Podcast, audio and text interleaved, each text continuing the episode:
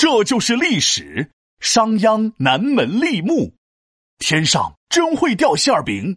皮大龙，皮大龙，快帮帮我！呃呃，干啥呀？老师让我们做一个火山模型，你看山我都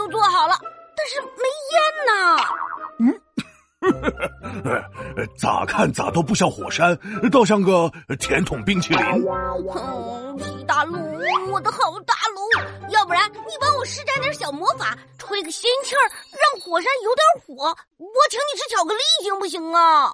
不要，我上次帮你灭火灭蚊子，你答应给我的巧克力还没给呢。我觉得你要学学商鞅南门立木，别人随便搬个木头，商鞅就讲诚信给人家钱了。什么？搬个木头就有钱拿？在哪儿啊？我去把它搬破产了。搬木头没问题，不过你要先穿个越。抱紧我哈，我给你整战国去。嘿嘿，哎呀！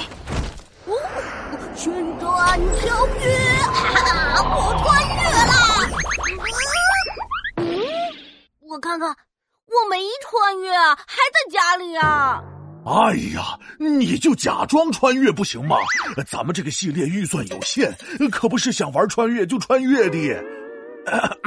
啊，好了，呃，现在假装我们在战国哈，呃，战国那是火光连天，烽火硝烟，战争无边。哎呦，战国太可怕了，敌人的宝剑快要戳到我的皮了闹闹，你是说演就演呐？哎，说回正题，战国时，秦国有个厉害的大王叫秦孝公，他想让秦国变强，变成一霸，励精图治，开始变化。听见商鞅变法讲话，拉开了秦国改革规划。秦孝公一瞧，哎呦，这商鞅老有才了，就让他开始变法改革了。商鞅。比我还有才，那是比你有才一万倍啊，不是一亿倍了。他是鼓励大家从事农业生产了，惩罚投机睡觉、不干活、偷懒了，严刑峻法，把人民来管了。获得军功的必须得表扬，写上小黑板了。哈哈，反正啊，那是从政治到经济，从农业到军事，商鞅变法那是深入到社会方方面面了。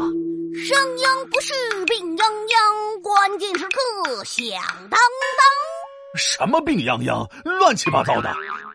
说回商鞅，改革方案准备好了，但是万一没人相信，没人支持，可咋办呢？商鞅就想啊，咱可得让百姓信咱们，言出必行，改革才能顺利进行呢。于是呢，他让人在南门立了一根长长的木头，说：“谁能把这根长木头从南门扛到北门，就给谁金子。”啊，抬木头就能拿金子？哎，都让开，都让开，让闹闹我来扛啊！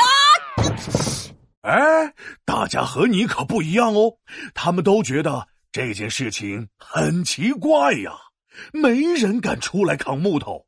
商鞅一看，哎呦，大家都没动静，场子冷了，可咋办？于是呢，商鞅就把赏金提高到了五十斤。哎呀，这简直是天上掉馅儿饼啊！哦，不不不不，天上掉鸡腿儿！哈，天大的好事儿啊！那可不要不咋说，重赏之下必有勇夫呢。嘿嘿，当时人群中一个大个子立马站了出来，他心想：反正扛个木头走几步又不费力，能有奖赏就要，不给大不了就当锻炼身体了呗。嘿，这心态还挺好。大个子扛起木头就走，没两下就扛到了北门。商鞅当场就给了他五十斤。哎，这一下大家都知道商鞅是个言出必行的人了，获得了百姓们的信任，商鞅变法在秦国就顺利展开了。这就是言出必行、说到做到的重要性。